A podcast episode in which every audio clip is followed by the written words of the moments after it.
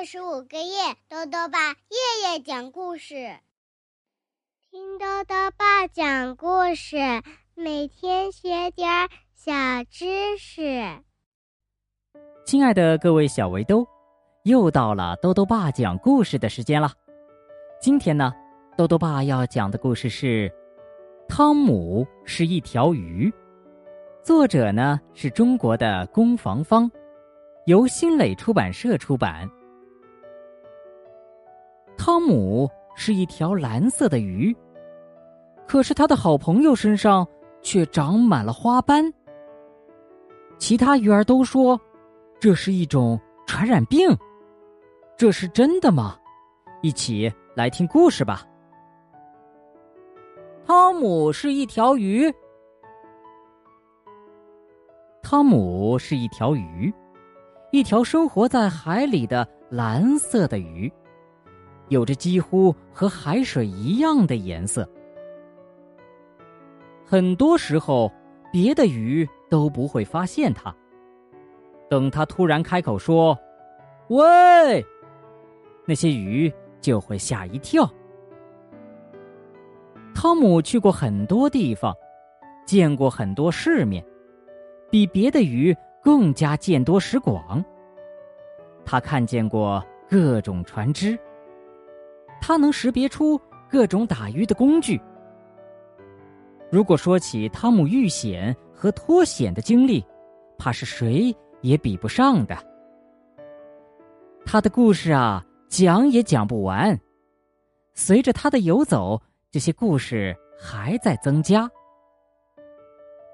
但是。当汤姆遇到花斑鱼之后，就再也不打算流浪了。他不再对人家说，他将要游遍所有海洋，不再晒太阳、唱歌、闲逛，每天只是守着花斑鱼。汤姆在珊瑚礁旁边盖了房子，把最舒适的地方让给花斑鱼住。很多其他鱼觉得很奇怪，他们相互讨论着：“呵呵，我看呐，那汤姆是傻透了，怎么喜欢那么丑的鱼呀？”“不是丑啊，那是病，那家伙是得了皮肤病，身上才有花斑的。”“哦，嗨，你们都不懂，这种鱼呀很难得的，汤姆真聪明啊。”他是要发大财啦，等着瞧吧。汤姆和花斑鱼可不知道这些鱼的想法，他们在大海里幸福的生活着。不久，汤姆又开始出远门了。他过了很长时间才回来，这一次他没有请大家来听他讲旅行的故事，只背回了一些海草。这个时候，胡须鱼又说话了：“那是治疗皮肤病的草，在很远的深海里才有这种蓝色的草药。”汤姆把捣碎的蓝色草药涂到花斑鱼身上时，汤姆和花斑鱼都满怀着希望。但是，他们没有成功。汤姆又去找了一些不同的草药。汤姆一次又一次的实验着，但是，一次又一次的，他们的希望都像吐出的泡泡，很快就在水里破灭了。鱼儿们又开始谈论起来，不过这一次，他们感到有些害怕了。看来汤姆不是想发大财啊。嗯花斑不会传染吧？哎，为了安全起见，应该把花斑鱼赶走。鱼儿们看出汤姆不是在想发大财，他们开始害怕被传染，他们想赶走花斑鱼。不久，鱼儿们发现汤姆身上也长了斑，但是汤姆依然高高兴兴的。总是忙里忙外，有时还哼上一首歌儿。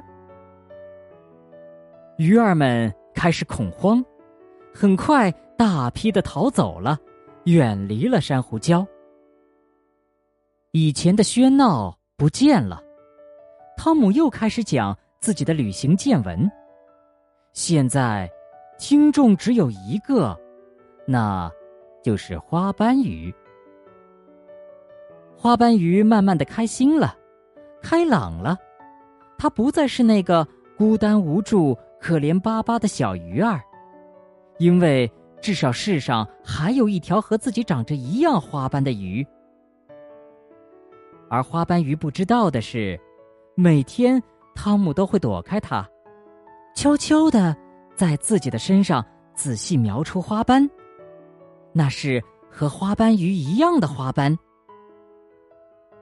日子就这样过着，很平静，就像大海深处根本没有了嘈杂和波浪。好了，小围兜。今天的故事讲完了。故事里啊，讲到汤姆在珊瑚礁旁边盖了一座房子。那么，豆豆爸就来讲讲关于珊瑚的小知识吧。珊瑚是珊瑚虫分泌出的外壳儿，它们色彩绚丽，艳丽的颜色不逊于陆地上的各种鲜花。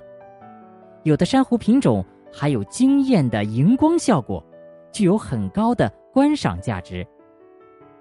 珊瑚的颜色常常呈白色，也有少量的蓝色和黑色。珊瑚不仅外形像树枝，颜色鲜艳美丽，可以做装饰品，而且还有很高的药用价值呢，可以用来治疗溃疡病、动脉硬化、高血压等疾病。小维多们想认识这种美丽的生物吗？在今天的微信里啊，豆豆爸放了一张珊瑚的图片哦。豆豆爸还想问问小围兜：当你的朋友遇到难题的时候，你会怎么做呢？如果想要告诉豆豆爸，就到微信里来留言吧。要记得兜兜爸的公众号哦，查询“兜兜爸讲故事”这六个字就能找到了。好了，我们明天。再见。